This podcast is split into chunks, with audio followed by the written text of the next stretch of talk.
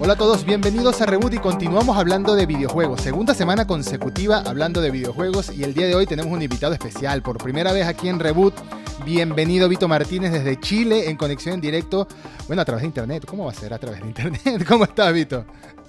Bien, Eduardo, ¿cómo estás tú? Saludo a toda la gente que, que escucha tu podcast y que disfruta de los videojuegos como nosotros. Hoy día hablando de, de cosas muy interesantes. Pues, bueno, así que muchísimas gracias por la invitación. No, un placer tenerte aquí, un placer tenerte aquí, que sea la primera de varias. Y hoy vamos a hacer algo, algo distinto, algo un poco más casual también, sin ponernos muy serios, sin ponernos tan estrictos, tan analíticos. Vamos a hacer una bola de cristal. Vamos a hacer un programa de predicciones porque me parece divertido hacer un programa de predicciones de vez en cuando, sobre todo cuando... ¿Eres bueno para la predicción?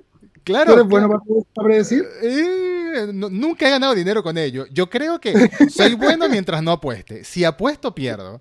Si no apuesto, ¿En serio? puede que salga bien. No sé, no sé. Tengo que hacer me ha ido mi- bien en la apuesta. Una vez en Las Vegas no estábamos juntos en ese viaje, Eduardo. No, no, ¿No? ese no. Me apo- aposté 60 dólares y me fui con 600 dólares. No, bueno, maravilloso. Bueno. poner al Señor de los Anillos. Inolvidable, vayan a ese. Aquí, aquí en Buenos Aires estaba el otro día en la pista, conociéndola por, por, por, por pasear. Llegué eh, caminando al, al hipódromo, a la pista de caballos, y estaba a nada de animarme a, a apostar en las carreras. El tema es que no tengo ni idea de cómo se hace. Yo veía a esa gente sacando cuentas con sus libritos, mirando los caballos, mirando las pizarras.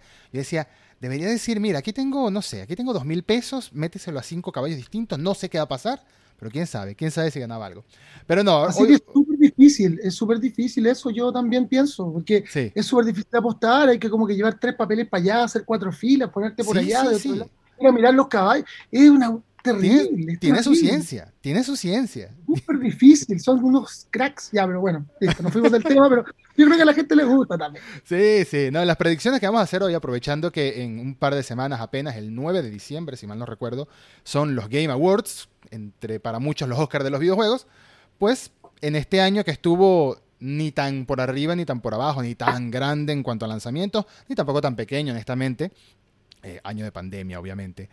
Tenemos algunos candidatos interesantes y quería hablar con Vito a ver si predecíamos o si intentamos predecir cuáles iban a ser los ganadores, al menos en algunas categorías, en las categorías entre comillas más grandes, ¿no? No vamos a hablar de streams, no vamos a hablar de eSports, no vamos a hablar ni siquiera de música, incluí, aunque la música estaría bastante reñida, porque la banda sonora de Guardians of the Galaxy está tan buena como las bandas sonoras Siempre es tan buena de las la- la- películas. sí, Sí, siempre sí. es tan buena la, la banda sonora de las películas y del juego. Y, bueno, y ese juego como que todo el mundo lo está nominando y yo tengo muchas ganas de, de jugarlo así como a, a cabalidad. Mira, después de, después de lo que fue una sorpresa no para bien con el lanzamiento de Marvel's Avengers, también de Square Enix, este juego Qué es como que corrige todo. Sí, este juego es que como que corrige, como que re- recupera la fe en, en un juego de Marvel, que por Dios, estamos hablando de Marvel, la franquicia más taquillera en dinero actualmente en el cine, más allá de quien le guste, quien le guste, quien no le guste, quien no le guste. Cada película tiene al menos mil millones de dólares asegurado previo a la pandemia. No, no estamos hablando de este año, este año es anormal en todo sentido. No puede ser que en los juegos no hubiera nada digno. Y Guardians of the Galaxy está bastante bueno. De hecho, estaba viendo la lista de nominaciones y el juego con más nominados es Deadloop, seguido de Ratchet Clank, seguido de It Takes Two y Psychonauts parte 2 y después Marvel's, eh, Guardians of the Galaxy de Marvel y Resident Evil Village. Así que tiene bastantes nominaciones. Pero juego del año, Vito. Juego del año. Los candidatos son seis. Deadloop, It Takes Two, Metroid Dread, Psychonauts parte 2, Ratchet and Clank Rift Apart y Resident Evil Village. ¿Cuál crees tú que gane el juego del año y por qué? Así como para responder tu pregunta rápidamente, yo creo que gana, que puede ganar Metroid Dread. Los que yo he jugado eh, hasta la saciedad y Takes Two, que de hecho yo soy parte de los Game Awards y Sí. no puedo, no puedo comentarte que, lo, que están nominados ni nada, pero, pero yo creo que It Takes Two lo nominó harta gente. Sí. Eh, eh, lo mismo pasa con Deadloop, que es un tremendo título, y Resident Evil Village, que llegó antes, entonces tiene un poquito más de tiempo. Ahora, si es por mejor juego del año, podría ser Ratchet and Clank también, porque es de Play 5, es uno de los pocos que está para Play 5, digamos, eh, o sea, digamos que está, que está en la franquicia como bien, bien catalogado. Sí. Entonces, pero yo me, yo, me, yo me inclino por Metroid Dread, no sé tú. Sí, sí. Yo creo que Ratchet Clank va a ganar en algún apartado, sobre todo en el apartado técnico, quizás el apartado de arte, porque el tema de el tema de sentirse como un juego next gen, creo que es el primero que a gran escala se siente como un juego next gen de verdad de PlayStation 5, ¿no? No, no estoy incluyendo Xbox en este caso. El PlayStation 5 Returnal estuvo muy bueno, tenía gráficos muy bonitos, pero Ratchet Clank es otro nivel, es otro nivel. En juego del año, en cambio, si me tocara elegir a mí, si me preguntaran a mí directamente, ¿cuál elegirías tú? Yo elegiría Deadloop. Deadloop para mí fue un juego fantástico en mecánicas, en dirección, en todo lo que juega con el loop temporal, en lo de perder. Es, es un juego que toma fórmulas clásicas, como eso de perder todo tu avance con cada vuelta, ¿no? Casi como un roguelike, pero eh, Eso hace que la gente igual se vaya, encuentro yo. Como que hace que la gente se pueda ir. Otra frustración. Sí, sí. Pero no sé, a mí, a mí me encantan los Dishonored, que son los juegos anteriores de, de, la gente de Deadloop, de Arkane. No jugué Prey, no jugué Prey, tengo entendido que está muy bueno también. Y creo que este juego tiene de, de, todo un poco. Pero, pero sí, eh, yo creo que Metroid Dread se lleva, se lleva el premio no, quiero sonar polémico, pero es porque es Nintendo. Y amo Nintendo, pero esta clase del título siempre pesa mucho. Y en comparación a los demás, no sé si el único rival sería Resident Evil Village. Rival así como en cuanto a votos, en cuanto a más, masividad de votos. Claro, bueno, Resident Evil Village es uno de los, de los juegos que yo más jugué, digamos, en, esta, en la generación que va. Mm. Y, encuentro que es una gran continuación del Biohazard, ¿no es cierto? Que es el Resident Evil anterior al Village. Y, una, y tiene una gran un gran vínculo con el Resident Evil 5, ¿no es cierto? Que es donde nos presentan como por primera vez esta cosa, esta cosa del Village, aunque no queda tan claro como, como en el Biohazard o en, o en el Resident Evil. Eh, a mí me gusta harto el Resident Evil Village y yo creo que si es por, por, es por continuación o por, o por, algo, yo creo que está más arriba un poco que Deadloop en esta pasada, para mi gusto. Pero si tuviera que elegir uno, yo también creo, creo, a mí me gusta It Takes Two, pero yo creo que va a ganar Metroid Dread. Si tú me preguntas a mí cuál yo elegiría, yo elegiría It Takes Two. Sí, estamos igual. Si tú me preguntas a mí cuál yo elegiría Deadloop, pero creo que va a ganar Metroid Dread. Esa es la predicción que estamos haciendo en consenso. Metroid Dread se lleva juego del año, pero no es por nada. Estaría bueno que se lo ganara un juego tan, entre comillas, pequeño como It Takes Two o un Resident Evil, porque de verdad, entre todos los Resident Evil, después de lo poco que me gustó el 6, por no decir nada, el 7 me gustó, pero el Village me, encantó. Fue, fue como que volví a amar la franquicia. No he visto la película, sé que salió una película en estos días eh, que los gráficos parecen un poquito fan-made, parecen hechos por fanáticos. No la he visto, algunos la aman, algunos la odian, pero en cuanto a juegos, el Village estuvo muy bueno. Así que nada, la predicción de juego del año, vamos a ver, sin apostar dinero, no, no voy a apostar nada, es Metroid Dread. Mejor juego de acción. Aquí yo siempre me confundo un poco, bueno, no me confundo, los nombres, las categorías son un poco confusas, porque tenemos mejor juego de acción por un lado y por otro mejor juego de acción y aventura. Pero yo diría más bien que son acción y aventura aparte. En acción están nominados Back for Blood, Chivalry 2 o Chivalry 2, eh, Deadloop, Far Cry 6 y Returnal. Yo se lo daría a Returnal porque es un juego que también hizo... Este año hubo muchos juegos eh, más o menos inspirados en los roguelikes, en los Metroidvania. Obviamente hay un, hay un Metroid de por medio. Y es como que trajeron esa fórmula clásica a la, a la generación actual, a la Play 5, a la Xbox Series X, Series S y a la Nintendo Switch. Así que yo como juego de acción se lo daría Return al 100%. Pero aquí sí creo que o Back for Blood o Deadloop tienen más las de ganar. Sobre todo Back for Blood porque es como ese, esa secuela espiritual que se esperaba del Left 4 Dead desde hace tanto tiempo, ¿no? Sí, por supuesto. Yo encuentro que, que si es por acción, por ejemplo, Back for Blood es como la mayor acción que yo he jugado el último tiempo, el último, los últimos meses en cuanto a, a, este tipo, ¿no? Y sobre todo por lo que tú decís, por el Left 4 Dead y toda la cuestión. Pero lo que voy yo con todo esto es que el Back 4 Blood te ofrece acción desde el primer momento. Tú lo, lo cargas, lo inicias y ya tiene un, un, tutorial con modo cooperativo donde vienen hordas, donde tenés que tratar de abrirte paso, no tienes nada y vas conociendo gente. Es acción inmediata. Ahora, Chivalry 2 también tiene un poco de eso, pero me gusta muchísimo más cómo trata eh, la vista del juego y las mecánicas del juego de Back 4 Blood. Eh, en Deadloop es un poquito menos de acción, es como también tiene un poquito de investigación y cosas. Sí, más narrativo. sí, mucho, tiene mucha más narración. Ahora, Far Cry 6 eh, me gusta como acción, tiene esta variable del sigilo, es uno de los Far Cry que a mí me gustan. Yo, yo soy, como tú decías, el Resident Evil, a mí me pasa que después del Resident Evil 3 ya no jugué más Resident Evil, hasta mm. el 5, que jugué un poco, y después jugué los nuevos, los de Play 4. Entonces, y bueno, y la remastered. Bueno, menos el remaster, el remaster del 3 también lo hice, también lo jugué, pero una basura de, de, remastered. Pero bueno, tú vas con The Returnal, yo en mejor juego de acción, si me, yo tuviera que elegir, me quedo con Back for Blood, pero yo creo que va a ganar Deadloop. Puede ser que gane Deadloop, puede ser. Yo creo que Deadloop se tiene que llevar al menos un, al menos un premio. Está nominado, es el, que, es el juego más nominado, nueve veces. Yo creo que en lo técnico Deadloop tiene mucho mérito. Pero para catalogarlo como el mejor narrativo, mejor dirección, mejor juego del año, es como que se queda un poquito corto en ese sentido. Es como que no está tan redondo como otros juegos que tienen un poquito más de de todo un poco, ¿no? Y Far Cry 6, Far Cry 6 también tiene varias nominaciones, si no me equivoco tiene tres en general en los Game Awards, pero no, no sé, yo creo que Far Cry 6 tuvo mucha polémica, a veces necesaria, a veces no tanto, considero, el, todo, el tema, todo el tema de estar desarrollado en una isla inspirado en Cuba le pesó mucho en cierta prensa, sobre todo en la prensa estadounidense. Lo cual es curioso que pesó más allá que aquí en Latinoamérica, aunque aquí en Latinoamérica también se habló mucho de eso, de, del tema de la representación de los latinos, ¿no? Pero como juego, como juego de acción, a mí Far Cry 6 me gusta, del mismo modo que me gustó Far Cry 5 y del mismo modo, bueno, Far Cry 4 no tanto, pero es como que las mecánicas... Es un juego que te quitan la historia en Far Cry 6 y Far Cry 5 también. Te quitan la historia, te quitan al villano, que no deberían, ya hablaremos de eso. Te quitan al villano y aún así puedes pasar horas y horas disparando, conquistando puntos, liberando zonas, etc.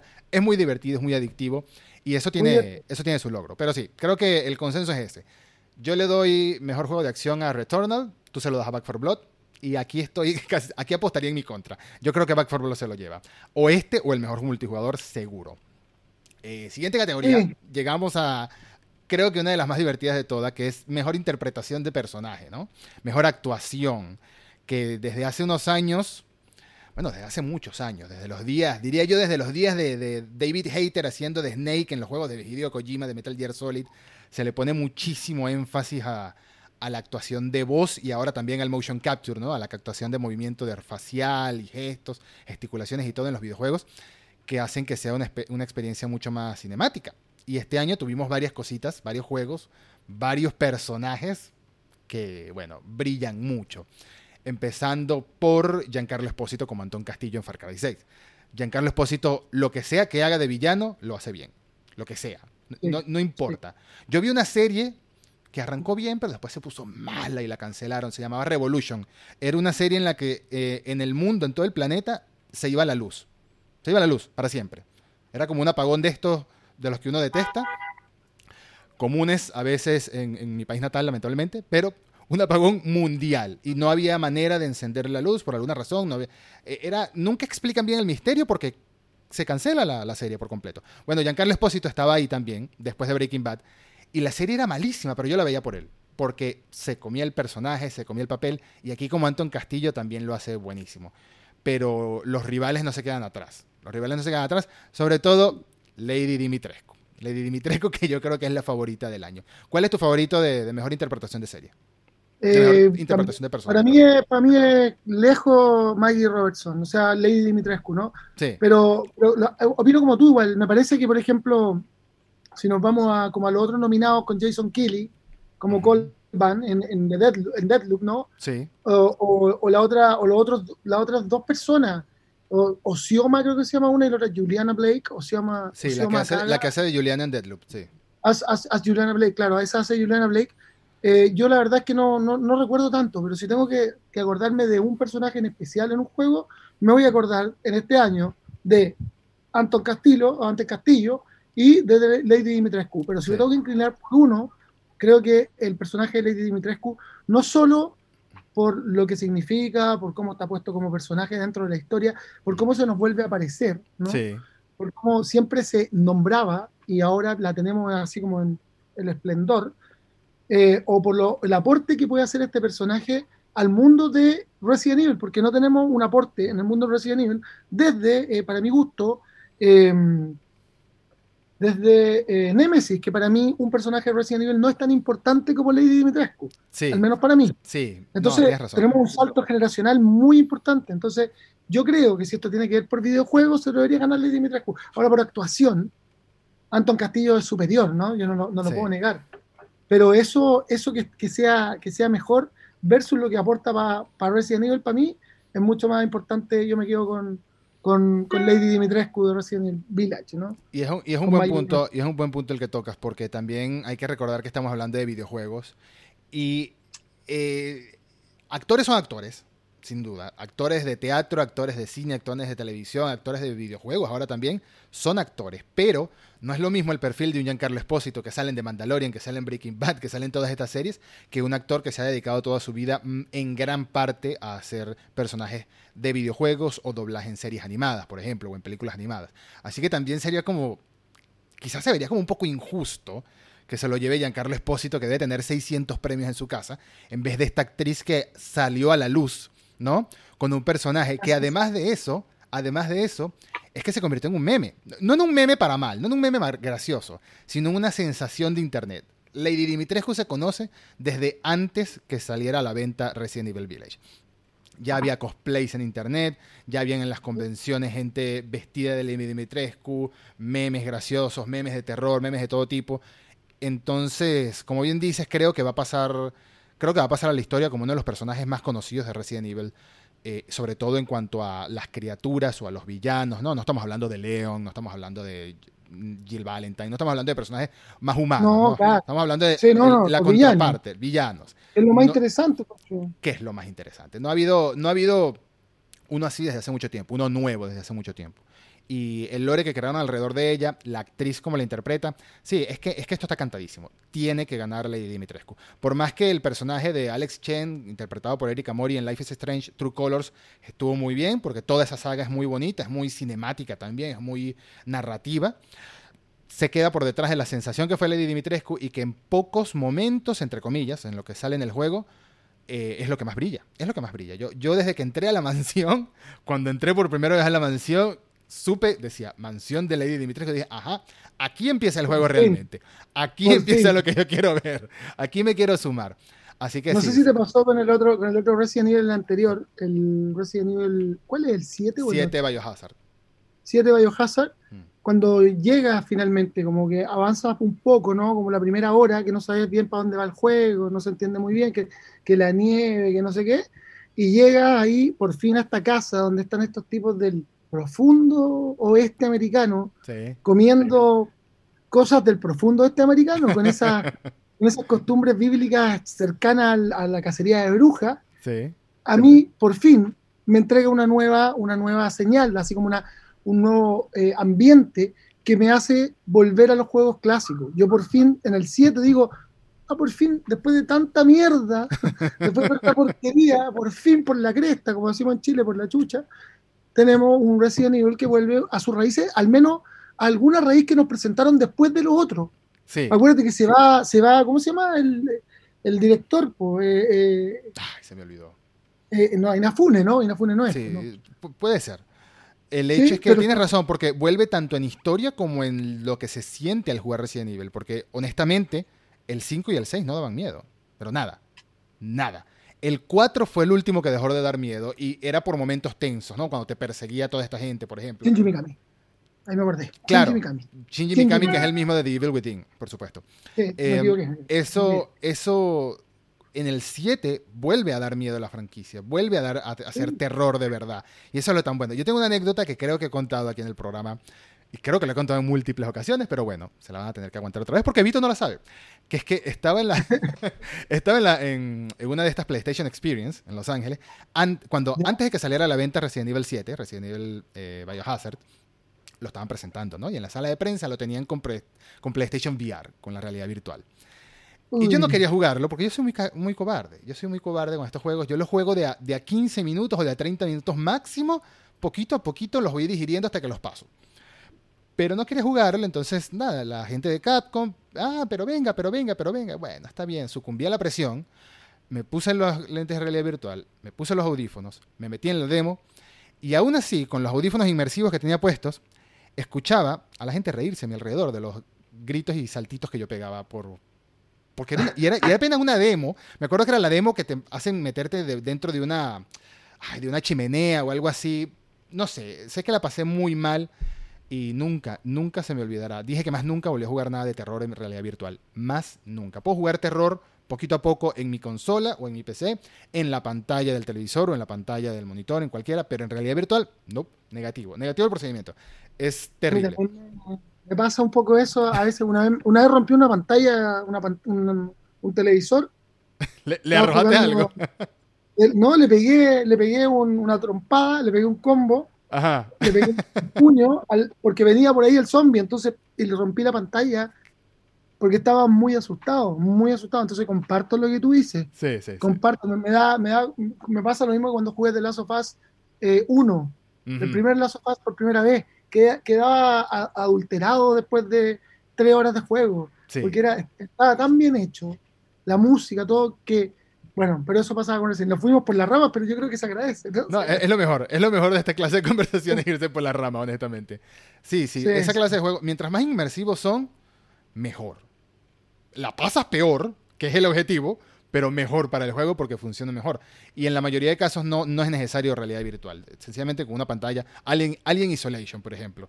Nunca lo jugué en realidad virtual, lo jugué en una pantalla común y corriente y aún así me moría de miedo con cada, con cada cosa que pasaba. Y mira que soy ultra mega fanático de la saga Alien, pero saber que estaba ese xenomorfo por ahí persiguiéndome, saber, no saber de dónde iba a salir, mira, terrible. Y, eso, es, eso es lo que recuperó Resident Evil. Sí, lo recuperó. Bueno, lo que tú dices de la saga Alien es muy importante. A mí me pasaba que yo vi muy, muy, muy chico la, los primeros, las primeras películas, pero me provocaban cierta adulteración, así como que quedaba adulterado, por decirlo de alguna manera, tal como me pasó con el, con el, con el Resident Evil Villa, o sea, el 7, y me pasó también con eh, el The Last of Us. Alien en especial tiene ese horror mm. que, que, bueno, no, no es por nada que se ganó Oscar, ¿no es cierto? Fue premiado en festivales donde jamás han premiado una película eh, así. Películas donde, donde aparezcan monstruos. es, difícil, ya es difícil eso. Se ganó un Oscar, de hecho, mejor película, mejor dirección también. bueno, por eso me gusta Insolation también, porque es como Resident Evil, porque Insolation como que vuelve a las bases, a las raíces, al, al comienzo de la saga de Alien. Mm. Como que te da ese terror. Y es bueno, eso es lo que me gusta. Sí. Por eso lo jugué y no lo critiqué mucho, a pesar de que lo hicieron lo hicieron mierda igual en un comienzo. Eh, al comienzo sí, después lo parcharon bastante, que sabes que estamos en esa época. Estamos en la época de que salen los juegos a la venta y los estudios preferirían que no los juzgaras cuando está recién salido, sino seis meses después. Lo cual no tiene sentido, pero bueno, Cyberpunk.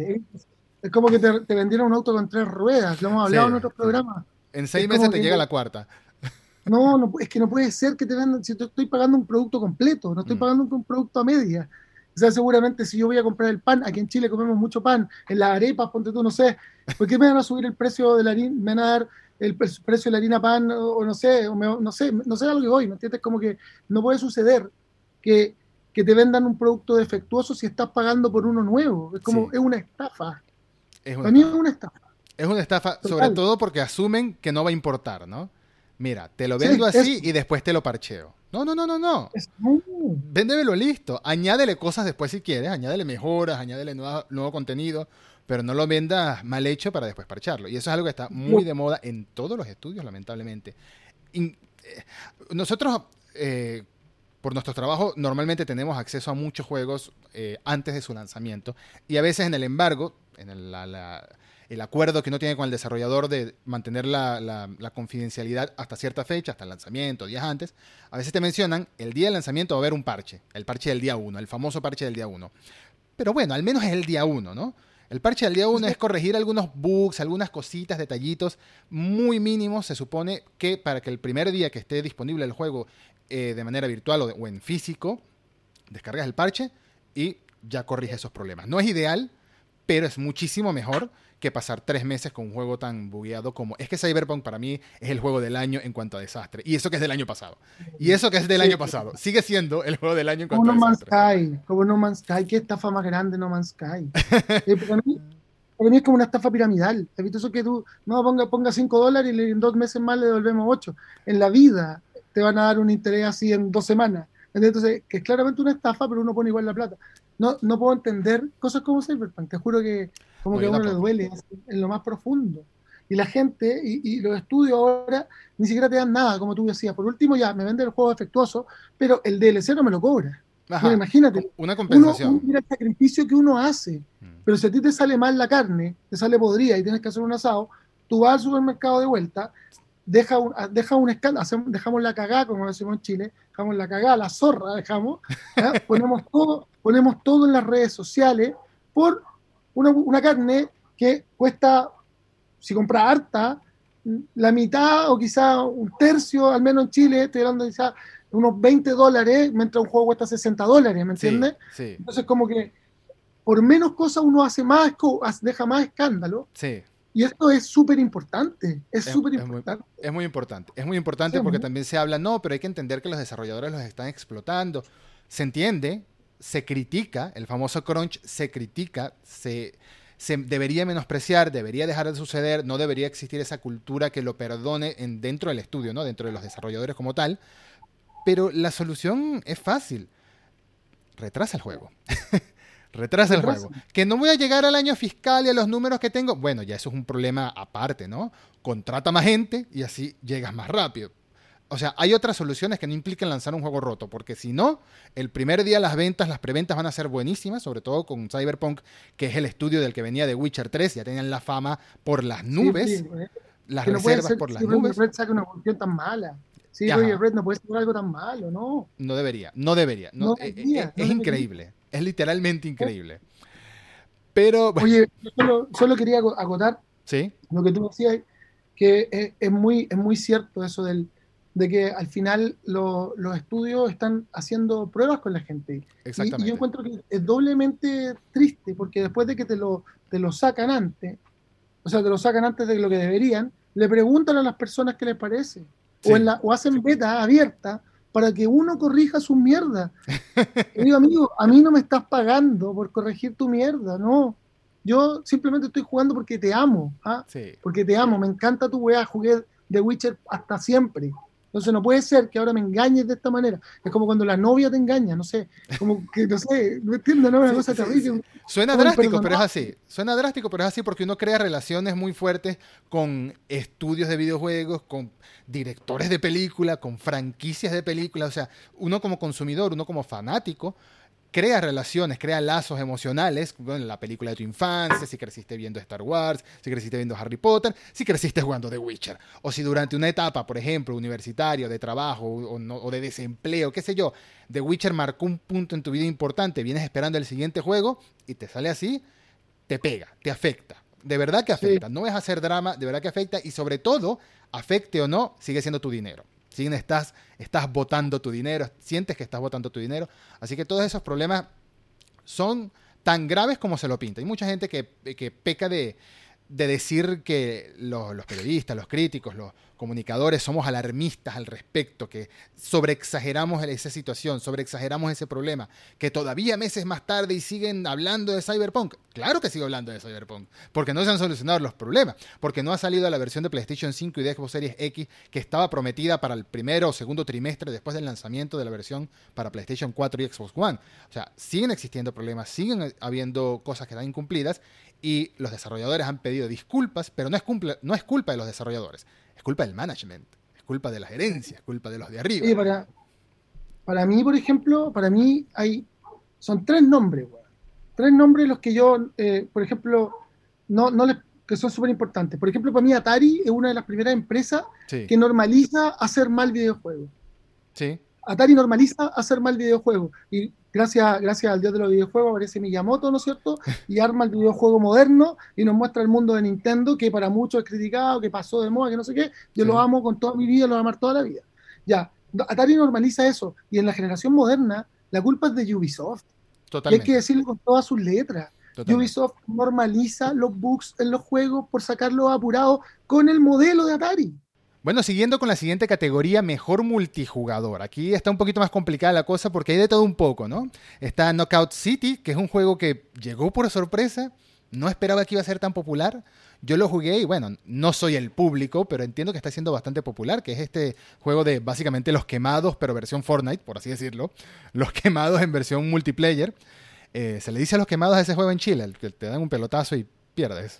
Sí, eh, las naciones le decían los quemados, sí. Sí, bueno, ya tiene, puede ser así. Oye, eh, espérate, me perdí en la categoría, ¿cuál era? Mejor multijugador. Ah, ya, perfecto. Mejor multijugador. Lo quiero, lo quiero poner acá para acordarme.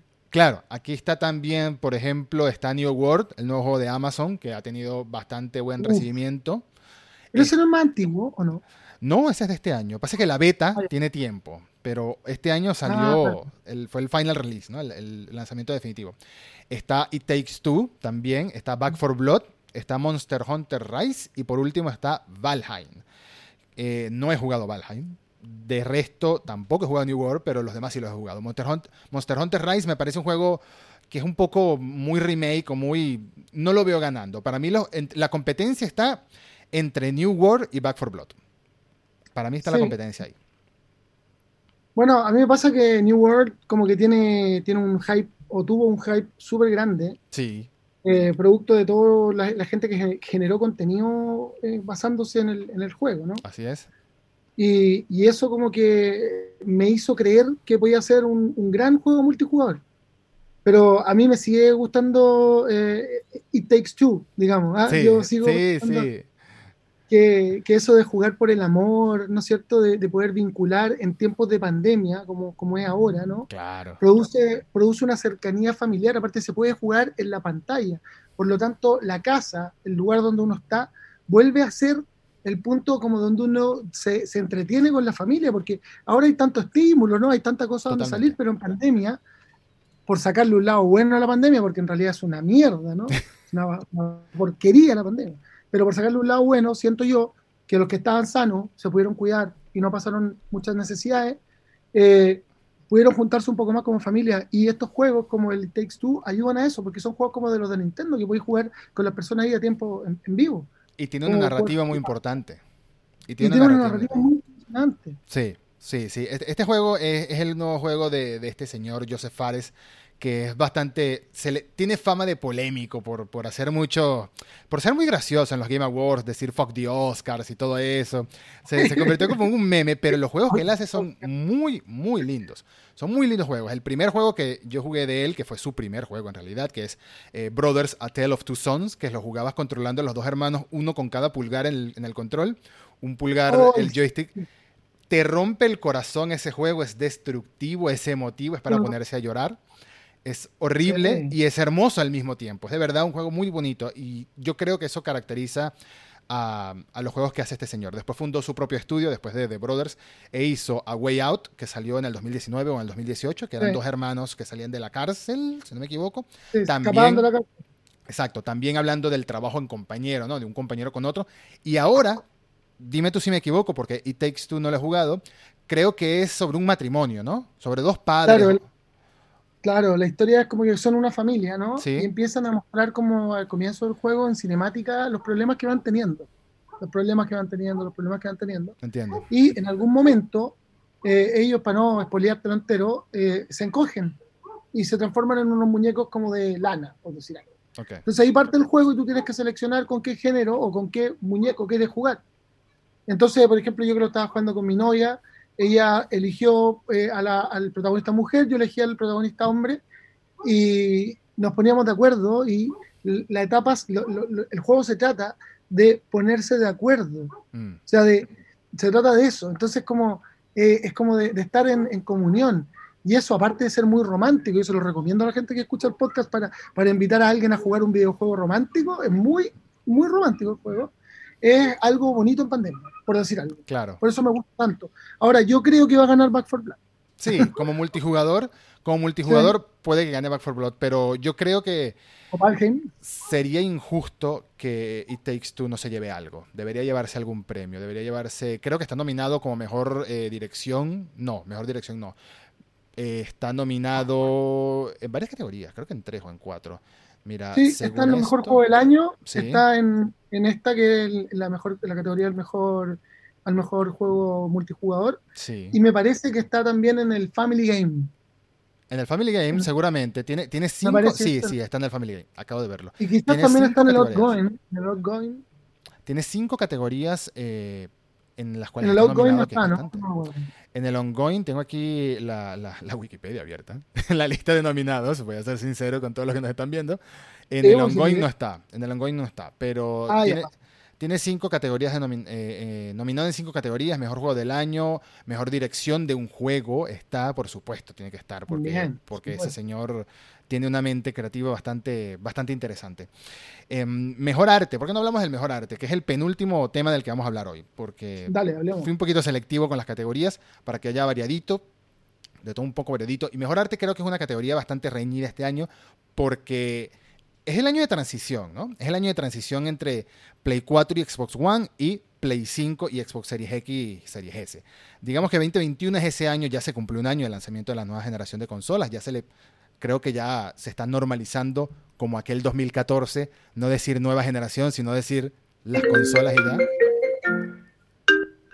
Perdón, me entró una llamada y esto como el universo está todo conglomerado. creo que está normalizándose eh, como aquel 2014 no hablar de la nueva generación de consola cuando hablabas de Play 4 y Xbox One, sino hablar ya de consolas y ya, así de sencillo. Creo que este año ya va a empezar a pasar eso con las Play 5 y la Xbox Series. Em, en el arte, este año salieron varias alternativas que si bien no explotan, me parece, o al menos una sí lo hace, no explotan por completo el potencial de las nuevas consolas, sí son muy bonitos visualmente, sí son muy atractivos visualmente. Deadloop tiene una especie, que es el, primer nominado que voy a mencionar, tiene una especie de cel shading muy interesante.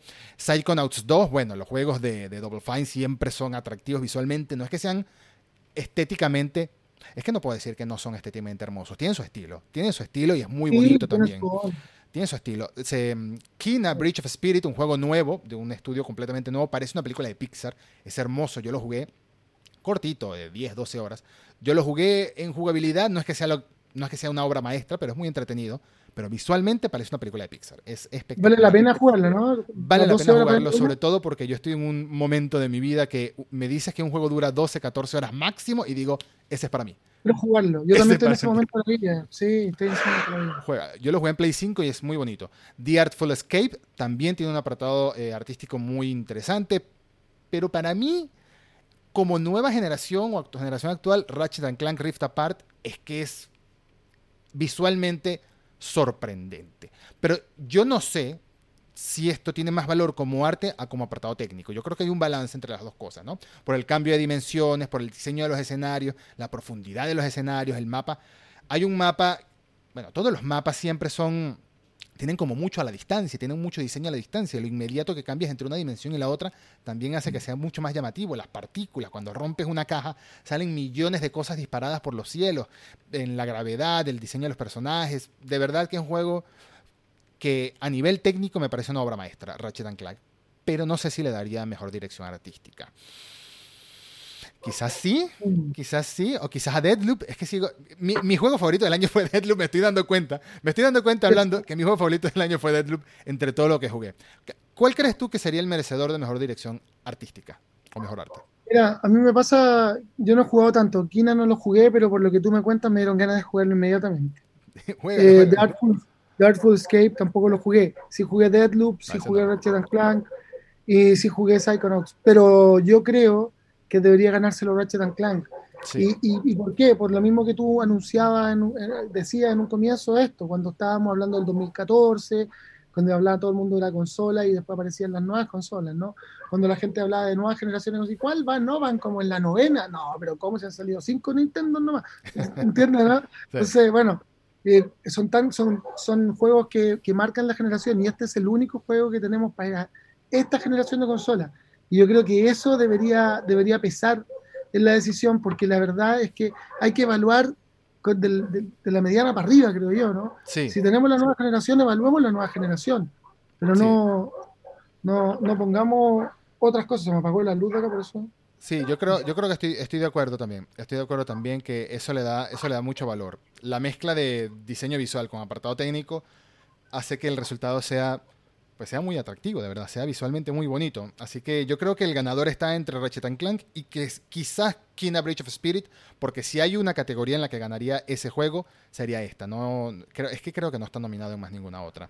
No estoy del todo seguro. Veamos acá rapidito. No sé, está, nominado, en tres. Ah, está nominado en Mejor Indie, claro. Obviamente, si es un juego indie, tiene que estar nominado entre los juegos indie. Nominado Mejor Indie, está mejor...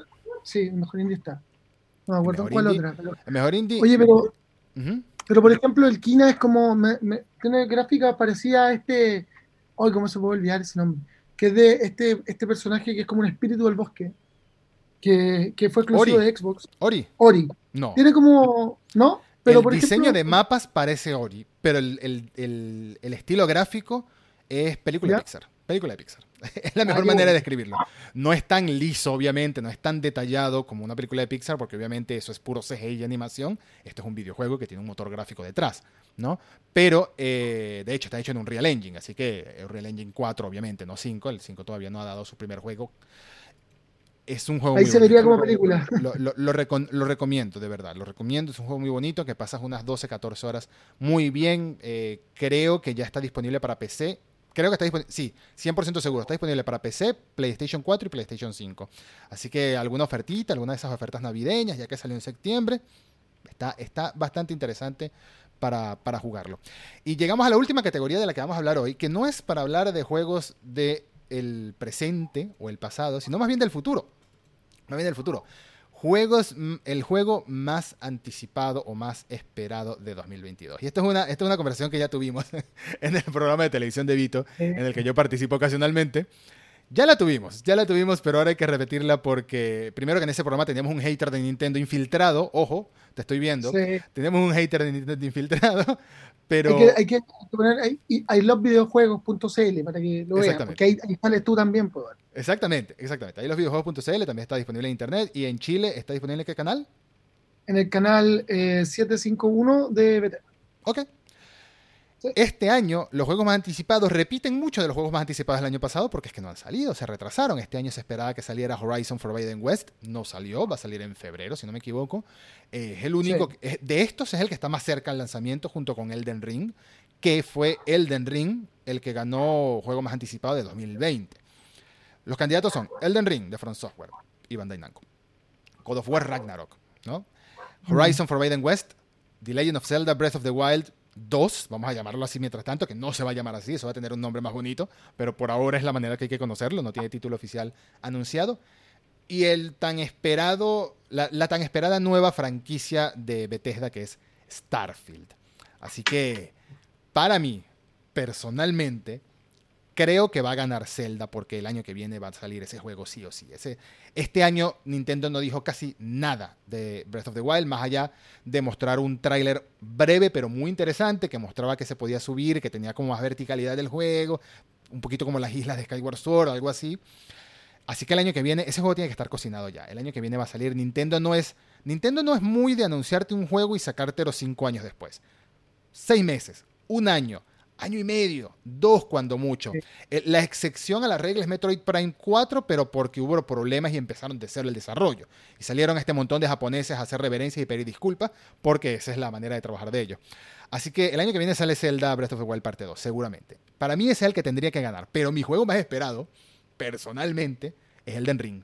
Elden Ring, jugué la beta cerrada, sufrí la beta cerrada, morí un millón de veces y eso es masoquismo en estado puro como me encantan a mí los juegos de este señor Hidetaka Miyazaki, que por cierto, para quien no lo sepa, este juego de From Software es de los creadores de Dark Souls y el escritor de la historia que hay de fondo, no de todo el guion, no de las conversaciones, nada de eso, sino el que creó el mundo que hay detrás del juego, el- en el que se desarrolla lore, el juego, fue el lore, exacto. Fue George R.R. R. Martin, escritor de la saga de novelas Canción de Hielo y Fuego, Juego de Tronos, básicamente.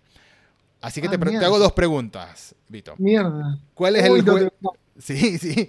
¿Cuál es el juego que más esperas tú y cuál crees que vaya a ganar la estatuilla en los Game Awards? Primero tengo que decir algo. Yo soy del 1% de la gente que no ha visto Game of Thrones. Bueno, está bien.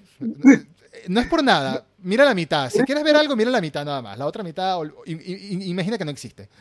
No, por eso, por eso me encantaría compartir tu pasión por el del Ring, porque yo confío en tu, en tu juicio, Eduardo. Yo confío en tu juicio, muchísimo. Entonces, que, que ganas de entenderlo así como tú. Pero me da un poco de lata, porque te voy a ser sincero. Me aburre un poco pensar que tengo que ver como mm, 200 horas para entender algo. No, pero, pero eso, eso es lo bueno. No es una adaptación. Es de la misma mente. Él creó una historia Ah, no, base te digo, para te digo este por juego. Juego de Tronos. Ah, no. No, te digo no. para, entender Game of Thrones. eso Sí, voy, sí, sí, sí. No, no, no. Ya, no. para mí, a ver, ya, eh, mira, si yo hubiera visto Game of Thrones, creo que me habría inclinado por lo que tú dices. Pero como no lo vi, y como no entiendo mucho la, la- la forma de construcción, y, y quizás no, no soy tan fan de, de estos juegos que tú comentas como que son como medios, eh, como que nos ayudan mucho a la frustración, digamos, ¿no? Sí. Los Dark Souls.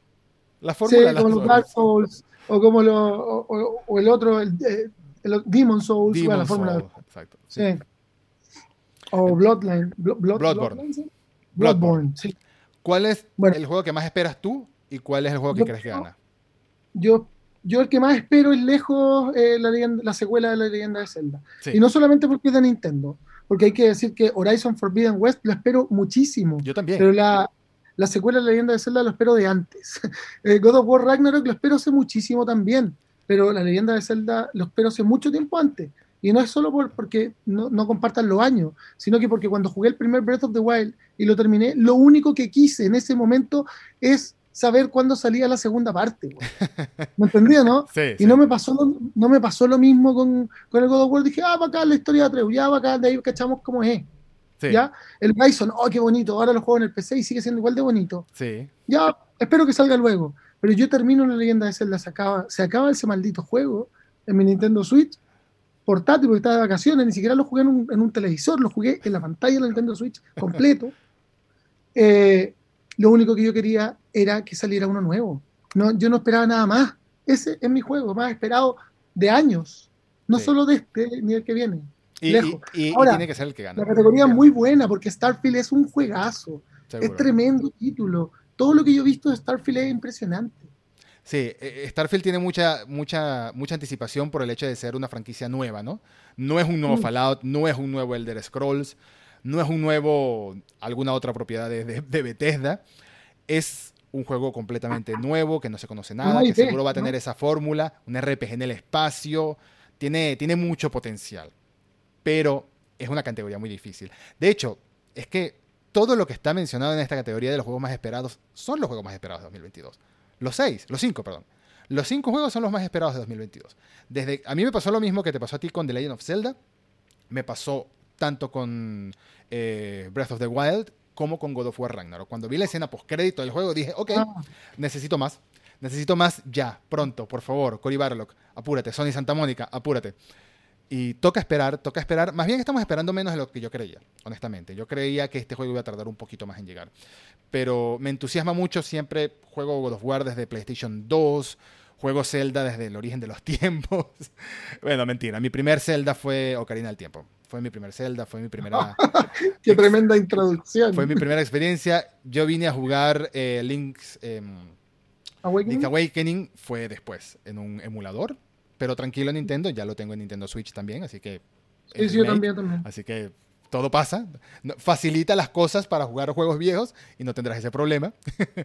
Em, sí, mi, juego más esperado es el Den Ring porque disfruto demasiado los Dark Souls. Son juegos que me duran mucho tiempo, juegos que duro, que duro meses jugándolos, los paso, luego espero que un amigo me diga, ay, lo voy a empezar a jugar. Ok, yo te acompaño, vamos a jugarlo en cooperativo y lo paso con este amigo, luego lo paso eh, peleando con ah, otra gente. Es una enfermedad. Es una, enfermedad, Son, muy adictivos. Son muy adictivos y lo pasas horrible. Al principio lo pasas horrible. Sufres, insultas, apagas el televisor. Mira, Dark Souls, el primer Dark Souls, me lo pasé en un año y tres meses. Porque hacía pausas de dos meses. Porque era que no quería verlo. Hubo un boss que duré muchísimo tiempo y dije, no quiero saber nada de este juego por un tiempo. Sekiro tardé seis meses en pasarlo también, porque era dificilísimo. Bloodborne no. Bloodborne me dediqué mucho más. No es que se me hiciera más fácil, es que me dediqué muchísimo más y soporté más la frustración. A partir de ahí empecé un poco a soportar un poquito más la frustración. Pero, es, una de mis sagas favoritas. Pero es insoportable. No, yo lo amo. Es terrible. No, no, si no digo que es insoportable en, en el aspecto que sea malo, sino que si no tienes tolerancia a la frustración, y yo creo que tengo un poco, solo que tú tienes muchísima más. No te creas, he, estado a punto de romper controles. bueno, sí, lo pasé bien jugando Bloodborne también, pero ya después ya me lo aprendí de memoria. Sí, lo pasé bien jugando Bloodborne y lo pasé muy bien grabando este episodio contigo, Vito. De verdad, un placer haber tenido esta conversación, esta predicción de intentar adivinar quiénes van a ganar, ¿no? Y ya, ya veremos quiénes ganan. El 9 de diciembre va a estar disponible, va a ser el evento, va a ser un evento, va a tener un montón de horas. Hoy, casualmente, al momento de grabar este episodio, eh, anunciaron que va a estar Steam en vivo, Steam en vivo en los Game Awards. Ya el año que viene no sé qué van a tener, van a tener, qué sé yo, a, todos los que quedan vivos de Queen haciendo un evento. este evento va para arriba, este evento va para arriba, tiene mucha, mucha presencia. en sobre todo no solo por los premios, sino por los anuncios y por la importancia que le da, la visibilidad que le da la industria de los videojuegos, que siempre está bien, porque es un negocio que mucha gente todavía lo menosprecia en sentido de, ah, jueguitos, pero la industria de los videojuegos está haciendo más dinero que la industria del cine, por ejemplo. hizo varios años más dinero, varios años seguidos, más dinero en ventas, en ingresos que la industria del cine. Así que es una industria que tiene mucho peso y por eso tantas manos están tratando de agarrar dinero de ahí. Tanta gente se está intentando meter ahí. Así como vimos muchos actores pasar del cine a la televisión, ahora vamos a ver muchos actores pasar del cine a la televisión a los videojuegos. Eso, eso, está clarito, eso está clarito ahí.